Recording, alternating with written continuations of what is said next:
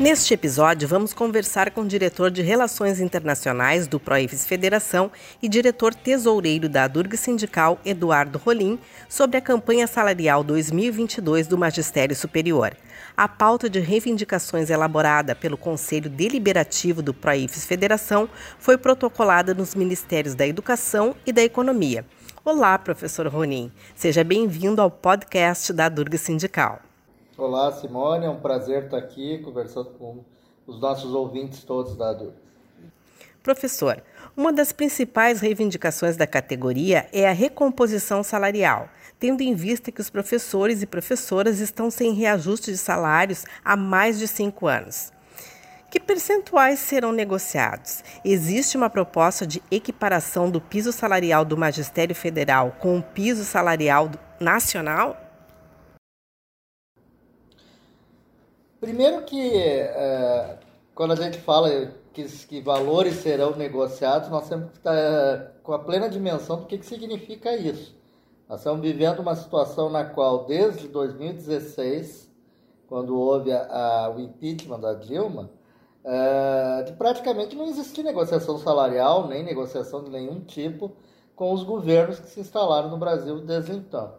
Na época, inclusive, do Michel Temer, nós até tivemos reunião com a Secretaria da Educação Superior eh, uma vez, mas dali não aconteceu nada, não, houve nenhum tipo de, conversa efetiva. Ainda naquela época, o governo até sancionou a lei do acordo que foi feito no governo Dilma Rousseff. É, o nosso acordo foi sancionado sem problemas, mas isso foi dentro de uma contingência que no início do governo Temer ele resolveu não afrontar uh, os movimentos sindicais e acabou sancionando todos os acordos que existiam na época da Dilma, pelo menos a maior parte deles, no nosso caso, foi sancionado. De lá para cá, depois que, que é, entra o governo Bolsonaro, não aconteceu mais nenhum tipo de negociação salarial. Houve uma única conversa do Proípes Federação com eh, o segundo, o terceiro escalão do Ministério da Educação, mas uh, também foi uma conversa sem praticamente nenhum tipo de consequência. Apenas uh, conversamos, uh, nos apresentamos e tal, e cartas de boas intenções, fomos bem recebidos, mas nada além disso. Então não existe negociação com este governo. Então, quando tu perguntas lá no início qual é os valores que vão ser negociados, eu diria assim, quais são os valores que nós estamos pleiteando? Então, é, é, essa é a questão como é que isso vai se dar na vida, a gente vai ver. A luta, é a mobilização que vai dizer. O que, que nós estamos propondo? Que se recupere as perdas salariais que nós tivemos desde o último reajuste salarial que a categoria teve, que foi em janeiro de 2017, ainda dentro daquele acordo que eu falava antes, que, que foi é, sancionado lá no governo Temer. Né? É, esse reajuste foi em 2017, depois disso tivemos até três parcelas de reestruturação de carreira e eh, tivemos eh, mais nada do ponto de vista de recuperação salarial para a categoria. Portanto, a defasagem salarial de janeiro de 2017 até janeiro de 2022, ela está na ordem de eh, 32,9%, e esse valor não é o valor da inflação do período, que é maior, mas é que nós estamos descontando aí eh, os 10,8% que nós tivemos eh, em 2016 e 2017. Então, esse valor, 32,9%, é o que nós consideramos que é necessário para recompor as perdas desde março de 2015, que é o valor do nosso maior salário em termos reais, ou seja, descontando a inflação, né? Eh, desde que o plano real foi implantado. Então, é isso que nós estamos pleiteando se recupere as perdas salariais desde o ano de 2015, uhum. que dá 32,9%. Sim, sobre esse piso do magistério federal com piso salarial nacional, o que, que diz ali a pauta de reivindicações? Uh, diz ali que nós uh, reivindicamos que uh, o piso salarial de um professor 40 horas com graduação, na, no plano de cargos e salários do magistério superior, não seja inferior ao piso nacional. Hoje ele não é inferior ainda, mas é, ele será inferior com o reajuste que se avizinha do piso, Ontem, inclusive, o presidente da República anunciou, meio como bravata, que queria conceder os 33%, que é o reajuste que se espera do piso salarial é, em função do que prevê a lei do piso, é, piso profissional dos professores da educação básica pública. Né? Uhum. Só que é bom lembrar que o governo Bolsonaro não deu reajuste do piso em 2021. Então, nós estamos falando de exatamente de qual piso, é um pouco difícil dizer. Mas se houver reajuste do piso e ele ficar superior ao piso que temos na nossa categoria hoje, nós defendemos que, no mínimo, o piso dos professores federais seja igual ao do piso do magistério público. Isso é, é uma invenção nossa? Não, não é. Isso é a lei. A lei do piso, que é a lei 11.738, lá de 2008, ela diz que este piso para os professores do ensino básico, ele vale para União, Estados e municípios. Ou seja, os professores federais também fazem parte do grupo de professores que tem que receber o piso. Por isso que reivindicamos que se ele for superior ao piso da nossa categoria, nós também tenhamos direito a recebê-lo. Aí é bom ficar claro uma coisa, mas o piso não é do ensino básico e tu não é do ensino superior? Sim, eu sou do ensino superior, mas nós construímos uma carreira, uma, uma, um plano de cargos e salários que tem duas carreiras. A carreira do magistério superior é a carreira do ensino básico, técnico e tecnológico, e que construímos ela com isonomia. Foi um trabalho muito longo, assim, ao longo dos últimos 20 anos, no qual nós conseguimos fazer com que os antigos professores de primeiro e segundo graus federais, eles passassem a ter uma carreira chamada EBTT, Ensino Básico Técnico Tecnológico, que é isonômica à carreira do magistério superior. Ou seja, um professor de EBTT um professor do magistério superior, com a mesma titulação, a mesma posição na carreira e o mesmo regime de trabalho, recebem hoje exatamente o mesmo salário.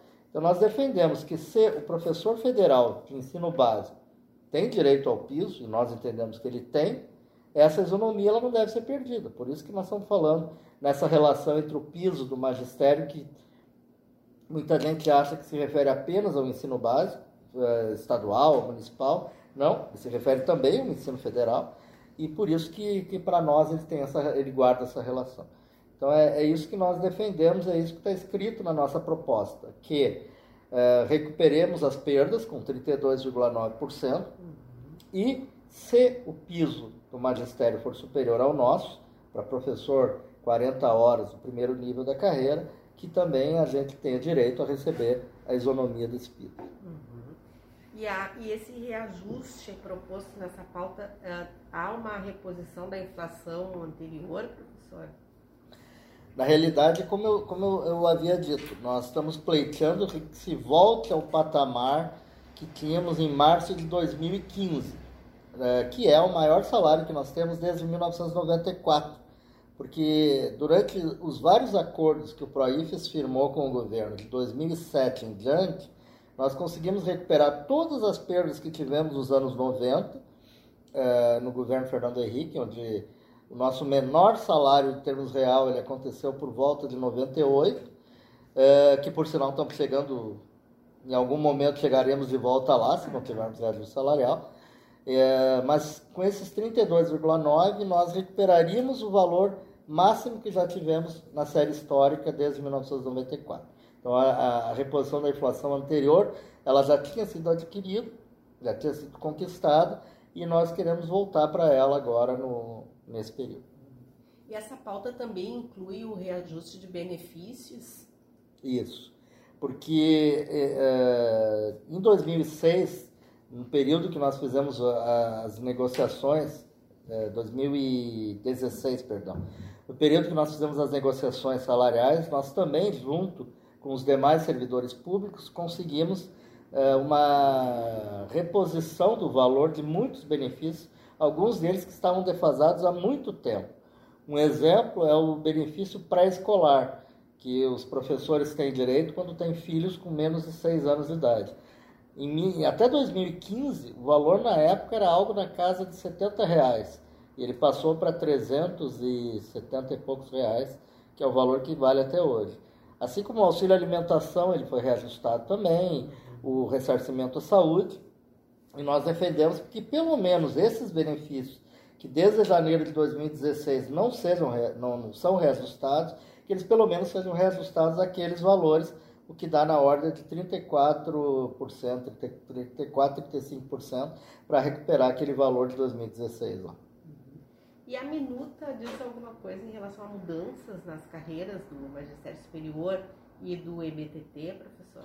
Sim, porque na realidade o processo de reestruturação das carreiras que nós obtivemos eh, em 2015, naquele acordo que depois vira lei em 2016, ele eh, conseguiu fazer uma série de movimentos importantes na unificação das duas carreiras, como eu falei, e também na organização delas, porque a partir dali eh, nós passamos a ter valores homogêneos entre o vencimento básico e a retribuição por titulação, que é uma parcela salarial que o professor recebe em função do título acadêmico que eles têm, graduação, mestrado, doutorado, eh, especialização.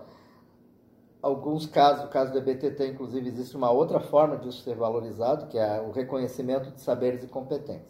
Mas, de qualquer maneira, eh, esses valores hoje eles são homogêneos, ou seja, para cada nível, para cada classe, a gente sabe quanto que ganha um doutor em relação ao vencimento básico, um mestre, enfim. É, e existe uma série de variações salariais entre os degraus na carreira, para quando a pessoa faz promoção ou progressão. É, isso foi um movimento importante, mas não foi concluído naquele momento. Então a gente entende que é preciso continuar o processo de reestruturação das carreiras. Então nós temos uma série de propostas de valorização da dedicação exclusiva, de valorização é, da progressão na carreira, de sorte que a gente possa fazer com que o professor queira ser valorizado, queira ter uma carreira acadêmica melhor, para que ele possa também ser valorizado por isso. Então, a, a, a nós defendemos que se volte para a mesa de negociação com o governo, não importa quem é o governo para nós, o que importa é que há um governo e que ele é a única entidade que pode mandar para o Congresso Nacional um projeto de lei que reajuste a nossa carreira. Só o governo pode fazer isso. É uma prerrogativa exclusiva do presidente da República fazer esse projeto de lei. Então nós queremos que isso volte à pauta, que a gente continue a discutir o processo de eh, melhoria contínua, tanto da progressão nas carreiras quanto da valorização da dedicação exclusiva.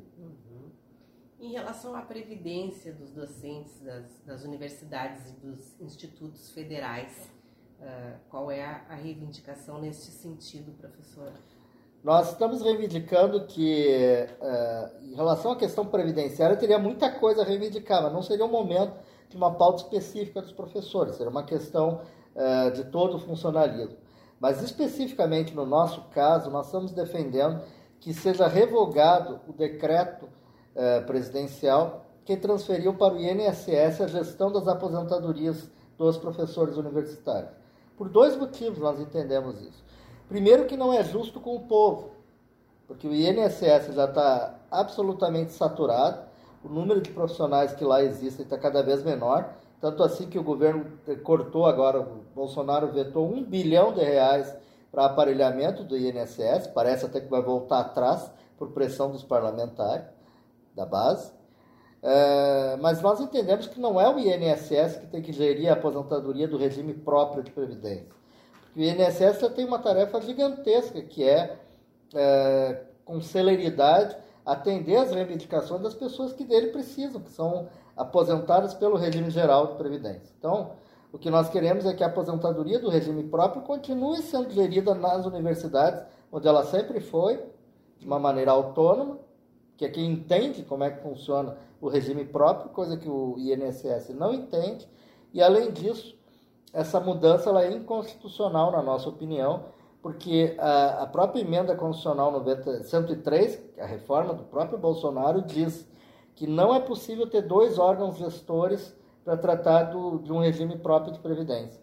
Então, como é que vai ficar as universidades, as autarquias e as fundações sendo geridas pelo INSS ao passo que o resto dos ministérios, a administração direta, não.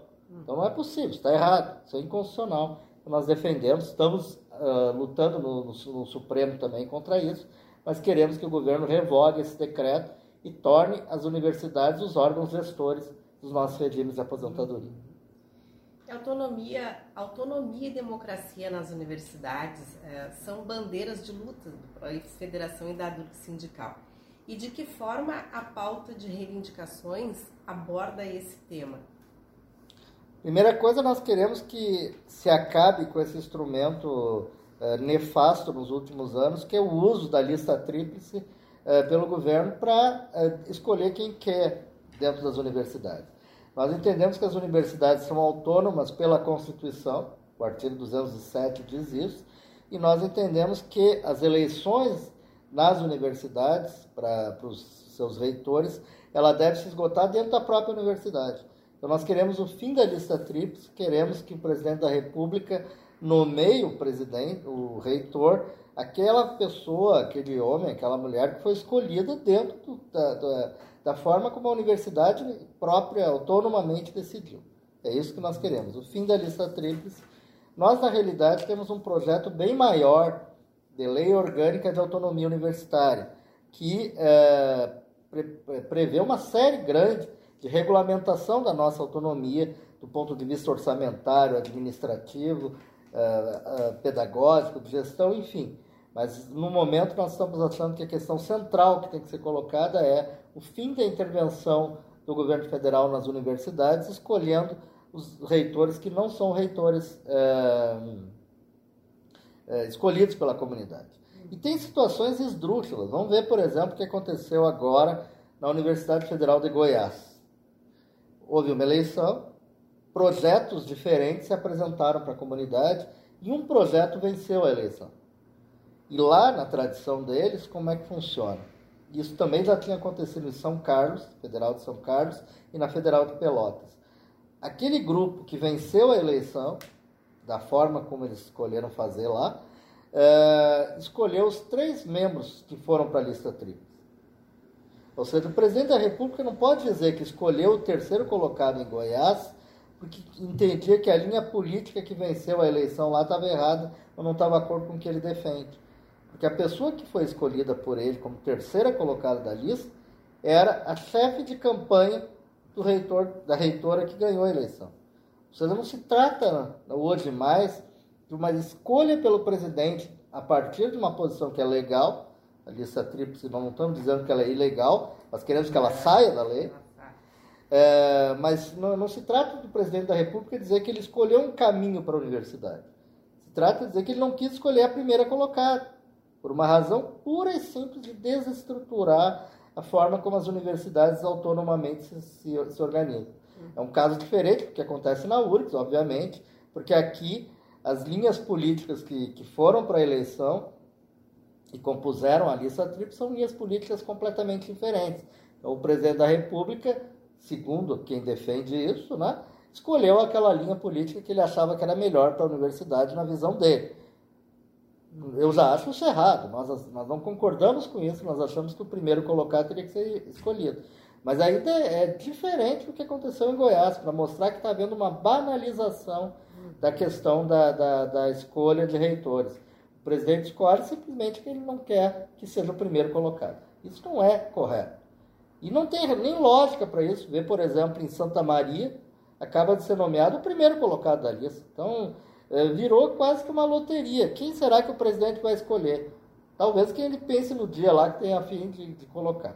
Então, o que, que nós queremos? O fim disso, queremos que a lista tríplice saia da lei e que as universidades escolham o seu reitor ou a sua reitora de acordo com a forma como eles acham que deve escolher. Não é porque a universidade é melhor do que, do que o presidente da República. É que, na realidade, a universidade não é um organismo de governo. A universidade não é um organismo que é regido pelo aquele governo que ganhou. A universidade é um órgão de Estado. Ela pertence ao povo brasileiro. As pessoas que lá estão, estão lá por concurso público, todas elas, e elas estão lá uh, dirigindo um órgão que a Constituição Federal diz que é autônomo. Então, essa é a grande diferença entre um, um órgão público da administração direta qualquer, que sim expressa o plano de governo daquele, daquele candidato que ganhou a eleição na, em Brasília. A universidade não é assim. A universidade é um órgão de Estado, não é um órgão de governo. E os cortes orçamentários inviabilizaram a produção do conhecimento da ciência na educação federal.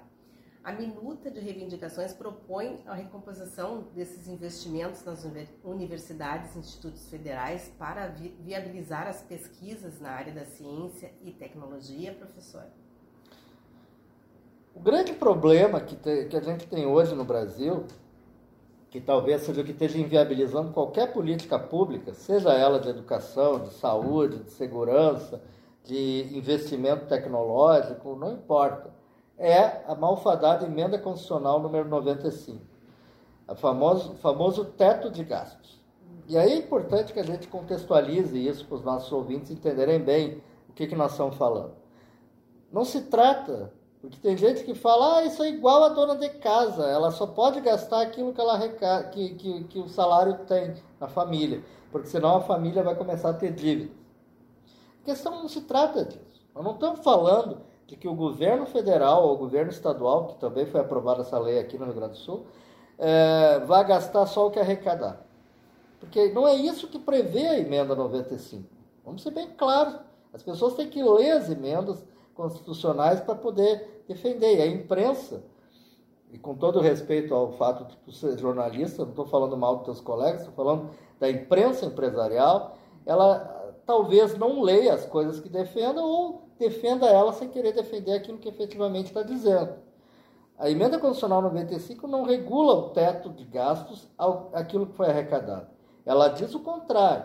Ela diz que pode arrecadar quanto quiser, mas só pode gastar com área social, educação, saúde, segurança, aquilo que foi gasto no ano anterior mais a inflação. O resto que arrecadar a mais pode gastar à vontade. Aonde? Pagando dívida transferindo para o mercado financeiro. Não há nenhuma limitação para a transferência do mercado financeiro. Então vamos fazer uma conta simples aqui, Simone. Vamos imaginar que o governo arrecadou ano passado 100 reais. A inflação foi 10%. Então ele pode gastar. É, arrecadou 100 reais, não. Ele gastou com educação, saúde e segurança 100 reais. A educação foi 10%. A inflação foi 10%. Então ele pode gastar esse ano agora 110 reais com todas essas áreas. Vamos imaginar que a arrecadação no ano passado foi 100 também. Beleza. Então o governo tinha arrecadou 100, gastou 100. Esse ano a arrecadação subiu horrores por vários motivos, entre eles a inflação. O governo arrecadou muito mais impostos esse ano com a inflação. Então ele arrecadou 120 mas só pode gastar com saúde e educação 110. Aquele 10 que sobrou foi para onde? Ele existe. Na realidade, eu estou fazendo um número aqui bem mais enxutinho. O que acontece na realidade é que metade do orçamento federal, praticamente, ele é gasto com pagamento de juros de dívida. Metade. A outra metade é a parte que vai para os gastos educação, saúde, segurança pessoal, previdência, todos os outros. Esse está limitado, o outro não. Aí a arrecadação federal aumenta, esse aqui está limitado, esse não. Ele vai subindo, subindo, subindo.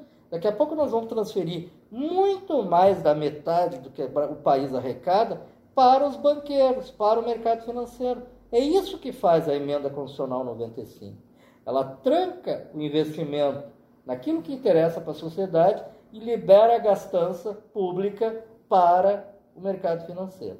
Então, o que, nós estamos defendendo aí? A recomposição do orçamento da educação e da ciência e tecnologia a, a níveis de 2016. Por que a níveis de 2016? Não é porque existia outro governo, é porque na época não havia limitação da emenda constitucional 95 e de lá para cá começou a diminuir o gasto público com educação e com ciência, principalmente ciência, que foi quase zerado, inclusive agora de novo, com esses cortes orçamentários que foram feitos no veto do Bolsonaro, tanto para educação quanto para ciência. Então a gente quer que volte o gasto em educação, em ciência e tecnologia. Agora, a gente sabe muito bem que nós não poderemos recompor pessoal, salário, como a gente falou antes, recompor benefícios, recompor orçamento de ciência e tecnologia, se a gente não estourar o teto. O teto é o problema do Brasil. O teto é o problema do povo brasileiro. O teto é a solução para os banqueiros que ganham lucros na especulação financeira. Para eles é o melhor mecanismo do mundo. E uma coisa tão impressionante que só o Brasil fez isso. Não existe nenhum país do mundo que colocou na sua Constituição um teto de gastos. Nenhum. Só nós fizemos isso. Então, quer dizer, o Brasil é um país que está na contramão do mundo nesse sentido. E é, possível... e é o paraíso do, do mercado financeiro. Sim. E é possível ainda reverter essa emenda 95? Existe, existe alguma possibilidade ou vai ser sempre assim, professor? Olha, é, no atual governo eu acho que não tem nenhuma chance, por dois motivos. Primeiro, porque tem que ter uma vontade política de fazer isso passar no Congresso Nacional com 308 votos na Câmara e 48 no Senado em duas votações. E esse governo não tem nenhuma vontade de fazer isso. E segundo, que é, a gente precisa ter uma, uma, uma, uma, uma concertação social de tal sorte que a sociedade defenda isso. Porque os banqueiros são, serão contra, para eles é o paraíso. A imprensa, a grande imprensa, é contra, porque acha que essa é a solução para os problemas do Brasil. Basta que a gente ouça aí é, a grande imprensa falar todos os dias: ó, o teto, ó, o, o a responsabilidade fiscal. Como se, se gastar em educação, saúde e segurança fosse irresponsabilidade fiscal. Irresponsabilidade fiscal, para mim, é isso: é tirar dinheiro do povo e passar para os grandes banqueiros. Mas, enfim, é, como é que se muda isso? Eu acho que isso vai ter que ser mudado dentro de um grande projeto de mudança social no próprio país. A gente vai precisar mudar o governo. O Brasil tem eleições esse ano, né?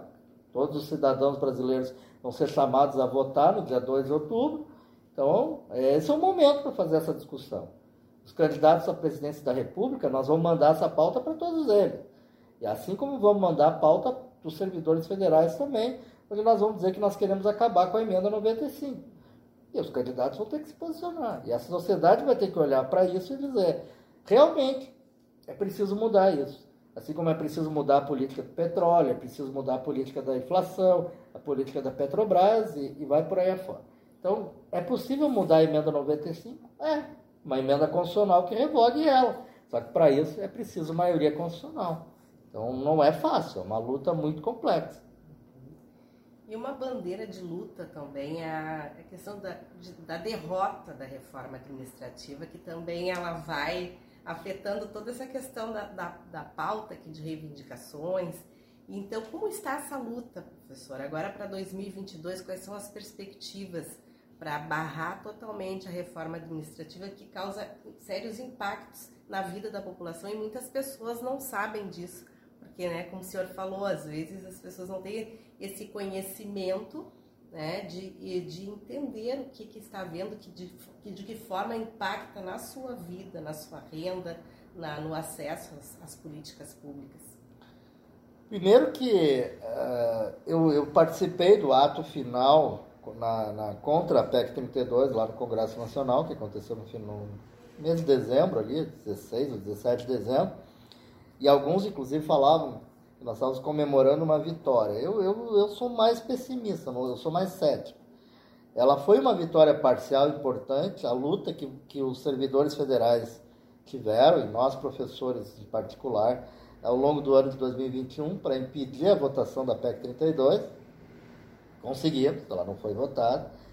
É, não foi votada não foi apenas porque nós lutamos, mas foi também porque o governo acabou recuando, recuando, e o próprio mercado financeiro, que é muito guloso em abocanhar o serviço público, ele não gostou da reforma, ele achava que ela era muito tímida, tinha que ter ido mais além, porque se depender do Paulo Guedes e da turma dele, é, seria acabar com o serviço público como um todo, de uma vez só, não ficar essa enrolação aí de ficar fazendo isso aos pouquinhos como a própria reforma no seu terço final fazia.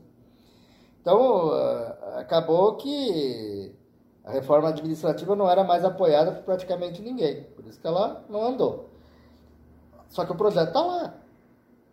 Por qualquer um, seja uh, presidente da Câmara, seja o grupo de ligado ao, ao, mercado financeiro, seja qualquer desse povo aí, pode daqui a pouco achar que chegou a hora que nós baixamos os braços, que a gente foi todo mundo cuidar da campanha eleitoral, cada um foi cuidar da sua vida e agora é hora de fazer isso acontecer. Então esse risco sempre existe. Nós vamos estar sempre com risco enquanto nós estivermos dirigindo o país um grupo que é uma mistura de negacionistas e fascistas com um grupo ultraliberal na economia, que é o caso do Paulo Guedes. Então não dá para a gente é, é, diminuir a vigilância nunca. A todo momento isso paira sobre as nossas cabeças. Então, assim como a reforma da Previdência, eles sempre estão querendo mais. Aquela passagem para o INSS que eu falei na, na uma das respostas anteriores, ela tem muito a ver com a destruição do próprio sistema, do regime próprio de previdência. Para esse povo aí, o que importa é que todo mundo vá para o mesmo INSS que as pessoas, uh, que a maioria do povo brasileiro está, né? limitado ao teto, sendo que hoje os servidores públicos também já estão limitados ao teto, mas para eles o importante é que vá todo mundo junto e acabe com a previdência pública, assim como eles querem acabar com a universidade pública, com uh, o, o, sistema único de saúde, uh, que agora, de certa maneira, foi um pouco resgatado a sua imagem frente à sociedade por conta das vacinas, né? Mas uh, esse povo, enquanto eles estiverem por aí, nós sempre temos que estar vigilantes. Então, o que, que a gente tem que fazer? É continuar cada vez mais mostrando para a sociedade o papel de vocês, da imprensa sindical, é muito importante nisso, e serem criativos a ponto da gente conseguir convencer as pessoas de que aquela reforma administrativa que estava lá, ela não era para melhorar a situação do povo. Pelo contrário, ela criava um novo serviço público que era oferecido pela iniciativa privada. Era mais ou menos como acontece hoje com o transporte. A gente hoje está muito feliz porque tem um, um, aplicativo de transporte que é melhor do que o ônibus. Só que ninguém se dá conta que o ônibus era um sistema público que a gente tinha certeza que amanhã ele ia estar tá lá, que no outra semana ele ia estar tá lá, que as pessoas iam poder continuar andando naquele ônibus com discussão melhor ou melhor qualidade, mas o ônibus era público. Agora, com o sistema de aplicativo, hoje ele existe, amanhã aquela empresa majora os preços gigantescamente depois que quebrar o sistema de transporte, e ninguém vai daqui a pouco não vai ter mais nem o ônibus público, nem o ônibus privado, mas que é uma concessão pública, nem aquele sistema de aplicativo maravilhoso que venderam para a gente que era a solução para o transporte. O serviço público é parecido com isso. A tentativa da reforma administrativa, de certa maneira, a gente podia ilustrar como uma ideia de uberização do serviço público. Eu não queria falar essa palavra para não fazer propaganda para nenhuma empresa, mas já se usa esse adjetivo hoje para mostrar um tipo de serviço que não tem mais vínculo empregatício, que não tem mais patrão, que não tem mais é, controle do Estado. É isso.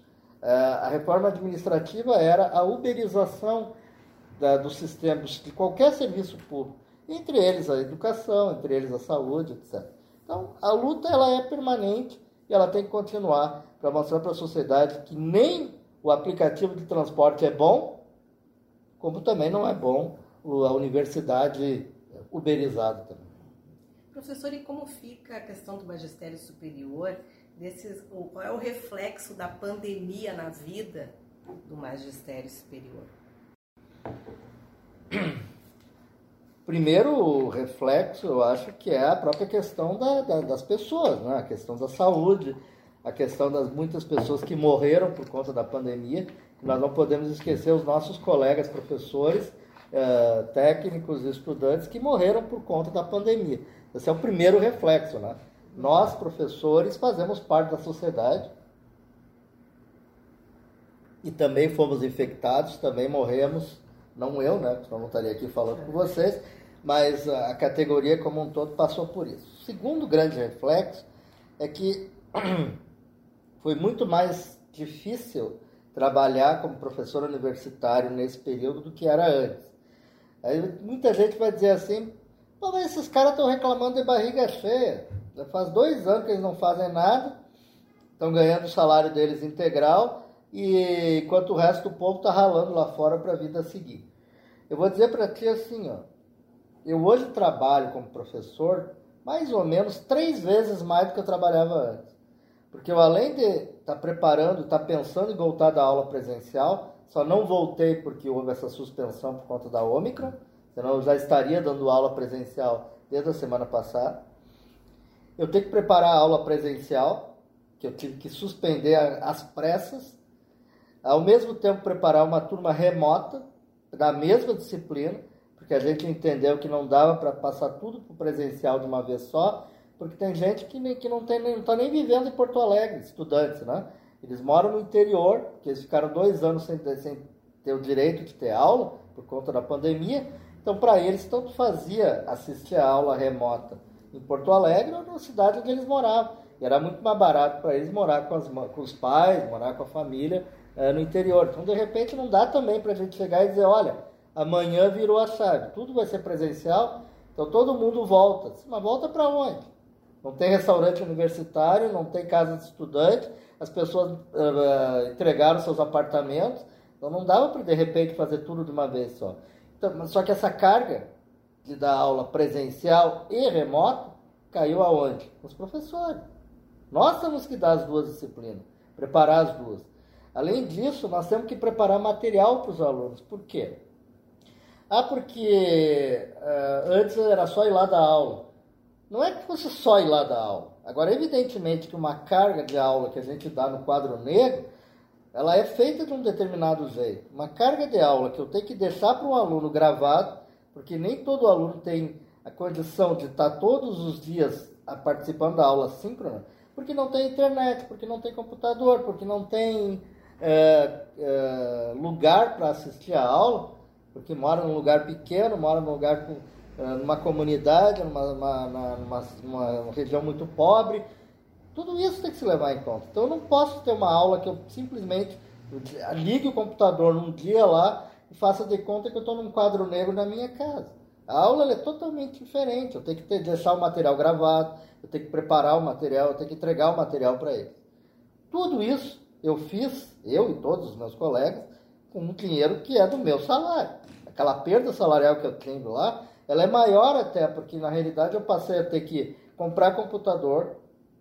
Computador eu até já tinha, mas tive que melhorar ele, tive que arrumar ele.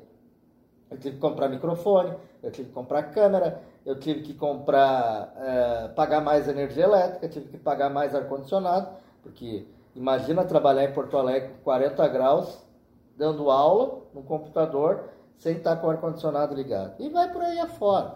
Os nossos custos indiretos eles ficaram muito maiores, a nossa carga de trabalho é muito maior do que era antes e não é remunerada por isso. E é, não estou reclamando com isso de fazer, eu acho que tem que fazer, a gente tinha que ter feito isso. Porque a gente precisa atender as pessoas e precisa dar conta do nosso papel social, que é educar as pessoas de graça na universidade pública. Só que isso realmente, o impacto para a vida das pessoas, para a renda das pessoas, não foi pequeno, não. Professor teria mais algum destaque em relação à campanha salarial?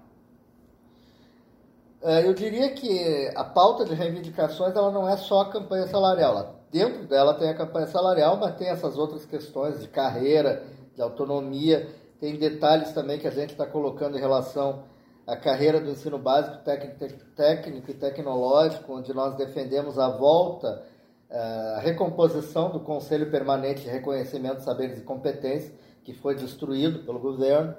É, nós defendemos que o acordo de 2015 seja cumprido em relação à dispensa de controle de frequência dos professores dessa carreira também. É, mas eu diria que o grande destaque é que tudo isso faz parte de uma discussão maior, que é a gente mostrar para a sociedade a importância dos professores universitários, a importância da universidade pública, a importância da educação pública na vida das pessoas. Eu acho que é esse o grande debate.